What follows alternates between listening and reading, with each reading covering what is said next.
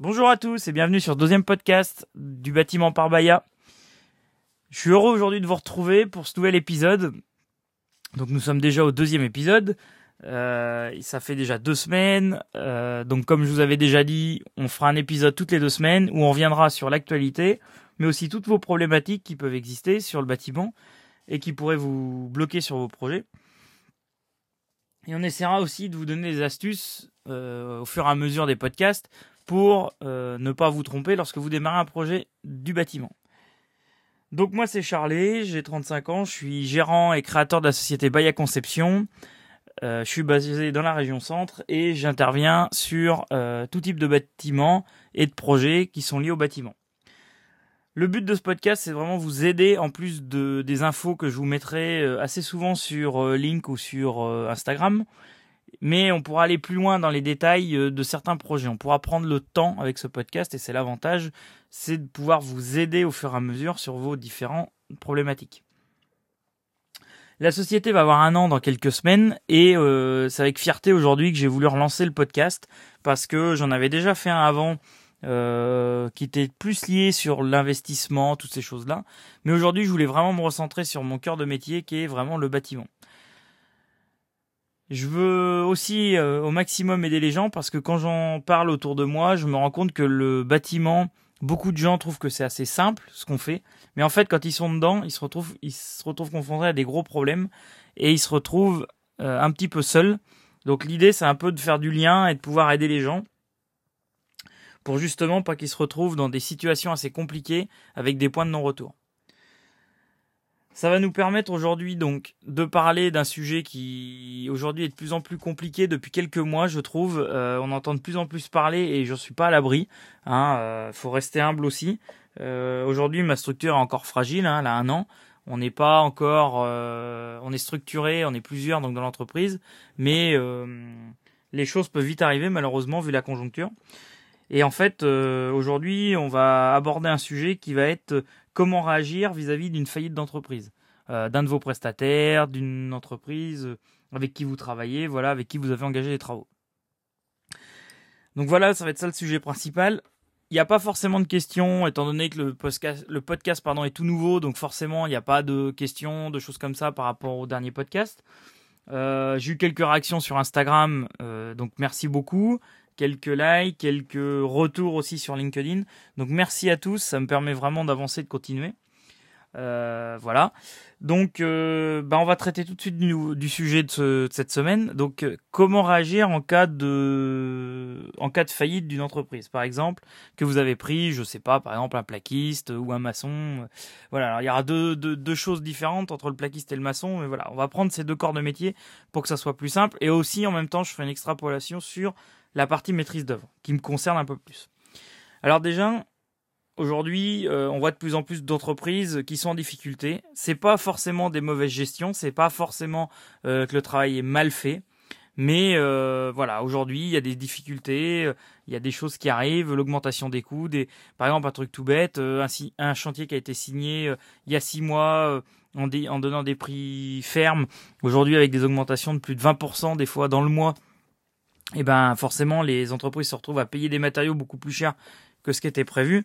Et forcément et eh ben voilà ils rognent sur la marge. Et qui dit rogner sur la marge dit forcément à un moment et eh ben le bénéfice n'est pas là. Et si le bénéfice n'est pas là ben on n'arrive pas à payer les charges correctement. Donc euh, voilà. Aujourd'hui euh, on est dans une conjoncture qui est assez compliquée dans le bâtiment. Euh, on entend de tout et de rien euh, avec tout ce qui se passe, et c'est vrai que c'est un petit peu, euh, enfin de tout et son contraire, pardon, voilà chercher mon expression. mais aujourd'hui, voilà, aujourd'hui, il faut vraiment se dire que les entreprises, ça devient très compliqué pour elles de gérer à l'avance les chantiers. Moi, j'ai des entreprises, par exemple, qui ne répondent même plus à certains chantiers quand c'est trop loin, quand c'est trop en avance. ou alors ils me disent, bah voilà, écoute, dans deux, trois mois, je te préviens, il y aura une augmentation de tarifs parce que voilà, revalorisation à cause des matériaux sur des choses assez spécifiques. Donc voilà. Donc l'idée c'était de vous dire voilà de vous présenter on va dire deux surtout types d'entreprises et une troisième. Je vais vous expliquer pourquoi j'ai choisi ces trois types d'entreprises. Déjà de un, euh, lorsque vous contractez avec un, maître d'œuvre, vous avez deux types de maîtrise d'œuvre. Vous avez déjà une maîtrise d'œuvre euh, donc si vous décidez de passer par un maître d'œuvre, parce que bien sûr c'est pas obligatoire, ou un architecte. Mais vous pouvez avoir donc deux types de maîtrise d'œuvre. Vous avez de la maîtrise d'œuvre, euh, on va dire moi que je vais appeler standard, comme moi je procède, et de la maîtrise d'œuvre en type contractant général. La différence entre les deux, c'est que le contractant général, lui, va vous assurer un budget. C'est-à-dire que par exemple, il, va voir votre projet, il va vous dire voilà, pour votre projet avec votre cahier des charges que vous voulez, il y en a pour 50 000 euros. Je vous fais le chantier pour 50 000 euros, il n'y a pas de souci. Ça vous assure un truc, c'est le financier. C'est-à-dire qu'aujourd'hui, euh, vous, vous signez un contrat avec le maître d'œuvre en disant, qui va dire, qui va être contractant général. Vous allez dire, voilà, moi, il y a 50 000 euros, je signe 50 000 euros, terminé, le mec il se démerde, il fait le chantier, on suit le cahier des charges, et voilà. C'est le maître d'œuvre qui va payer en direct ces entreprises, parce qu'il va travailler directement avec les entreprises. Donc c'est lui, vous déléguez totalement la maîtrise d'ouvrage. En gros, vous faites vraiment de l'assistance à maîtrise d'ouvrage. On va dire, hein, pour que ça soit plus simple. Donc le maître d'ouvrage, je le rappelle pour ceux qui ne savent pas, c'est vous, c'est le client. Hein. Maître d'ouvrage égale client. Le maître d'œuvre, il est là pour vous épauler, mais il est un peu, on va dire, c'est un peu de l'assistance à maîtrise d'ouvrage, mais il est responsable de ce qu'il fait. Contrairement, par exemple, à un courtier ou euh, enfin voilà par exemple un courtier de travaux lui est là pour vous emmener les entreprises et après c'est à vous de gérer les travaux euh, donc l'avantage du contracteur général c'est que vous n'aurez pas de dépassement de budget par rapport à ce qui est prévu donc le client euh, lui paye le maître d'œuvre, le maître d'œuvre paye les entreprises en direct et gère toutes les entreprises. Donc lui il fait tous les contrats, il signe les contrats avec les entreprises et tout. La différence avec un maître d'œuvre standard, on va dire, c'est que vous payez uniquement la prestation de maîtrise d'œuvre. Euh, donc souvent c'est au pourcentage ou au forfait en fonction des montants. Et votre maître d'œuvre, lui, va sélectionner via un appel d'offres des entreprises, alors dont certaines où il a l'habitude de travailler, qui sait que c'est fiable. Et derrière, c'est vous en tant que client qui allez contracter avec les entreprises. Vous avez une deuxième sécurité, c'est quoi qu'il arrive, demain, on va dire par exemple, le cabinet de maîtrise d'œuvre il ferme parce que euh, voilà, euh, pareil faillite ou je ne sais quoi.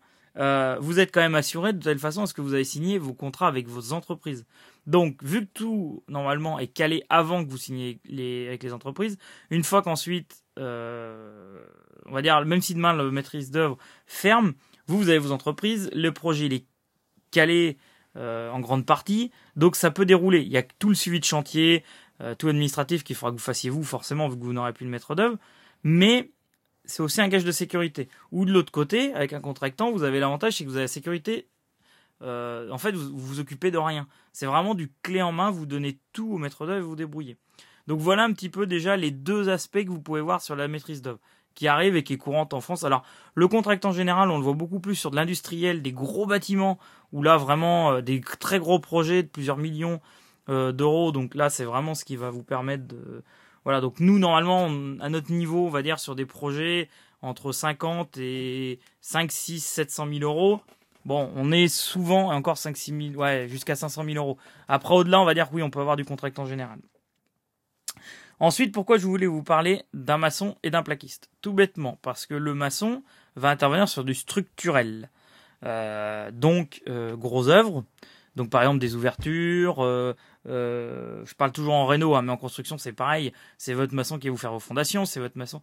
Donc lui, il est soumis à décennale. Euh, dans tous les cas, en plus de votre, par exemple, si vous prenez, alors si vous prenez un maître d'œuvre, l'avantage c'est qu'il a sa décennale, mais qu'il couvre sur certaines parties. Toujours bien vérifier et demander bien les attestations de décennale à chaque démarrage de chantier et en chaque début d'année, parce que les renouvellements se font à ce moment-là. Et vous aurez vous verrez ce qu'il y a aussi dans la décennale, de pourquoi il est couvert. Pareil pour les entreprises.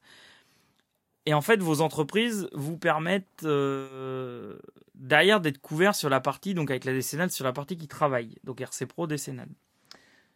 Votre plaquiste, par exemple, lui, ne travaille que sur de l'intérieur, sur de secondes œuvres. On va dire qu'il n'y a pas forcément on va dire, péril dans la demeure sur un chantier où on va dire un placo demain les bandes pètent des choses comme ça. Esthétiquement c'est moche ça je vous le conçois. Après structurellement ça risque pas grand chose à part le plafond qui peut se casser la gueule. Mais sinon le reste il n'y a pas grand risque. Un maçon c'est déjà plus compliqué quand vous commencez à avoir des générations de fissures des choses comme ça. Parce qu'en fait le problème que vous aurez c'est que si demain euh, par exemple un maçon euh, par exemple ferme fait une liquidation judiciaire Euh, bah, ce qui peut être compliqué, c'est derrière, il faut retrouver du monde. Parce que le problème de la France aujourd'hui, c'est que la décennale, c'est assez compliqué. C'est que si derrière, vous avez par exemple votre maçon qui a fait tout votre. euh, alors par exemple, je vais prendre une construction neuve qui a fait tout votre, euh, votre dalle, fondation, dalle et les murs, les élévations, on va dire, jusqu'au. On va dire en haut du premier étage, enfin du, en haut du rez-de-chaussée avec la future dalle du, du premier étage et qui s'arrête ici. L'entreprise ferme, faut retrouver quelqu'un d'autre. La personne qui va reprendre derrière va obligatoirement, et ça c'est le problème en France, va être responsable de tout. Donc ça, ça va être en fait un gros problème parce qu'aujourd'hui, les entreprises ne vont pas s'engager, ce qui est logique, euh, sur des choses qu'ils n'ont pas faites. Sauf qu'aujourd'hui, on peut aller les chercher sur le reste. C'est-à-dire que si les maçons aujourd'hui disent, bah nous, on recoule la dalle du R plus 1 comme prévu, on monte, on finit l'élévation, on et puis après, euh, place au charpentier, et que demain, il y, a une- il y a un problème dans la fondation ou dans la dalle, ils seront responsables du, de l'ouvrage. Parce qu'ils ont pris acte, euh, enfin ils ont pris acte de l'ouvrage, ils seront passés dessus. Donc ça, c'est du juridique, tout ça. Donc c'est pour ça, il faut vraiment bien choisir ses artisans pour pas vous retrouver planté du jour au lendemain. Et bien vérifier qu'il y ait des, des décennales. Parce que tout ça va vous permettre aussi, euh, comme je dis, tant que tout va bien, vous n'avez pas besoin de vous occuper de tout ça. Le jour où ça va mal, c'est là où on va vous demander tous les documents. Et là, quand vous n'aurez rien, c'est là où ça va être compliqué. Un plaquiste, voilà, c'est moins, on va dire, c'est un peu, c'est différent. Mais le plaquiste, par exemple, euh, j'ai déjà eu le cas sur un chantier où, alors, c'est pas moi qui gérais le, le chantier. Moi, j'avais toutes les parties avant et j'avais pas le placo. Mais par exemple, le placo euh, euh, peut être fait euh, en partie. euh, vous voyez, en fait, ça a été fait donc sur un chantier où la première entreprise a abandonné le chantier. Donc, euh, que ce soit un abandon, une liquidation, euh, c'est un peu le même problème. hein. Euh, vous retrouvez le bec dans l'eau avec un chantier qui n'est pas terminé. Et ben, par exemple, la solution a été, vu que c'était pas trop avancé, il y en avait quand même, mais la solution qui a été vue avec le client, le client a accepté. à l'époque, comme je vous disais, j'ai en direct, ils ont fait démonter la totalité des plaques de placo qui avaient été mises pour que le plaquiste puisse vérifier l'état du raillage qui avait été fait pour être sûr qu'il soit solide, pour replaquer dessus, donc il a accepté le support. Donc ça, c'est des petites choses euh, qui vous permettent, euh, on va dire que vous voyez, euh, sur du placo, c'est quand même pas très compliqué, ça vous permet de continuer votre chantier. Sur de la maçonnerie, ça devient plus compliqué. Si on commence à dire, bah non, mais en fait, on va péter toutes les élévations qu'on a fait, péter les dalles pour vérifier les fondations et tout, en fait, euh, votre chantier, est, ça y est, il est mort. Vous redémarrerez jamais votre chantier. Donc c'est là où c'est compliqué, mais il faut vraiment que vous soyez sûr d'avoir toutes vos assurances avec toutes les entreprises avec qui vous travaillez. Je vous parle pas d'avoir du RGE, des choses comme ça. Ça, c'est l'idéal. Mais même si vous avez des entreprises qui n'ont pas l'RGE, euh, au moins d'avoir un minimum, au moins qu'ils soient dans leur assurance, leur RC Pro et toutes ces choses-là, pour tous les domaines. Euh, donc la faillite, malheureusement, alors faillite ou abandon de chantier, euh, aujourd'hui c'est un sujet qu'on voit souvent, malheureusement, et c'est vrai que euh, bah, moi ça me fait toujours un peu de peine, même si voilà il faut, comme je dis, hein, il faut aussi se blinder, mais ça me fait de la peine parce que je me dis que les gens se retrouvent avec un projet qui est pas fini, qui sont fait avoir parce que les gens sont souvent barrés avec la caisse ou où il y a des malfaçons. Et, euh, et voilà, et derrière, euh, c'est le projet de la vie qui s'effondre parce que bah, ils se retrouvent avec des dettes, avec une maison qui est pas finie. Donc voilà, le but, c'est vraiment de vous prévenir de tout ça et de vous rendre compte que bah, malheureusement, ça arrive pas qu'aux autres. Et je dis pas qu'il faut se surprotéger parce qu'il n'y a pas que des escrocs et bien au contraire, je connais énormément d'entreprises avec qui ça se passe très bien et même quand ils sont en difficulté, et ben en fait ils vous le diront et ils viendront vous voir et vous accompagner pour dire bah écoutez voilà, euh, moi j'ai déjà vu le cas aussi, c'est-à-dire que la personne a dit bah écoutez voilà, moi aujourd'hui bah la boîte va fermer, par exemple un départ en retraite, des choses comme ça, un chantier qui a pris du retard, qui avait pris un an et demi de retard. Le monsieur partant il a dit écoutez moi je peux plus, donc je vous oriente vers telle entreprise. On a refait les contrats et c'était reparti. Donc il n'y a pas que des escrocs, il n'y a pas que des gens mauvais dans le bâtiment, bien au contraire. Je trouve qu'il y a beaucoup beaucoup de gens qui sont là pour aider les gens. Maintenant, euh, euh, cette relation de confiance, ça vient pas du jour au lendemain, je le conçois, euh, mais il faut aussi faire confiance aux clients. Il faut aussi faire confiance aux entreprises parce que les clients, quand je dis confiance aux clients, c'est que les clients ont des réticences, et ce qui est tout à fait normal. Les entreprises peuvent avoir aussi des réticences. Quand je dis entreprise, la maîtrise d'œuvre fait partie. Mais, euh, mais le but, moi, je, je le dis, quand je prends un chantier, le but, c'est d'aller jusqu'au bout du chantier et de pas laisser les clients euh, comme ça, euh, à leur propre, euh, moyens pour se débrouiller et finir les chantiers. Donc moi, c'est vraiment des accompagnements à A à Z que je voulais proposer, et c'est pour ça que je continue un peu avec ce podcast pour essayer de vous répondre à vos questions. Donc voilà un petit peu ce que je voulais vous dire sur les, les risques qui peuvent arriver sur les faillites et on va dire les abandons de chantier. Donc bien se cadrer, bien signer les devis, bien vérifier tout ça. Moi, il y a des choses qu'on fait en plus en tant que maître d'œuvre qui vous permettent encore plus de vous protéger contre tout ça en fait. Et euh, mais voilà, mais après il n'y a aucune raison que votre chantier se passe mal s'il est bien préparé, si vous avez pris les bonnes entreprises et si derrière, euh, bah en fait tout le suivi se passe très bien. Donc voilà un petit peu le sujet d'aujourd'hui que je voulais vous traiter rapidement. Euh, je vous avais dit que je ferais des petits podcasts de voilà 15-20 minutes. Donc là, on est à peu près dedans. Euh, bah, l'idée, moi, c'est que euh, je vais vous laisser réfléchir là-dessus.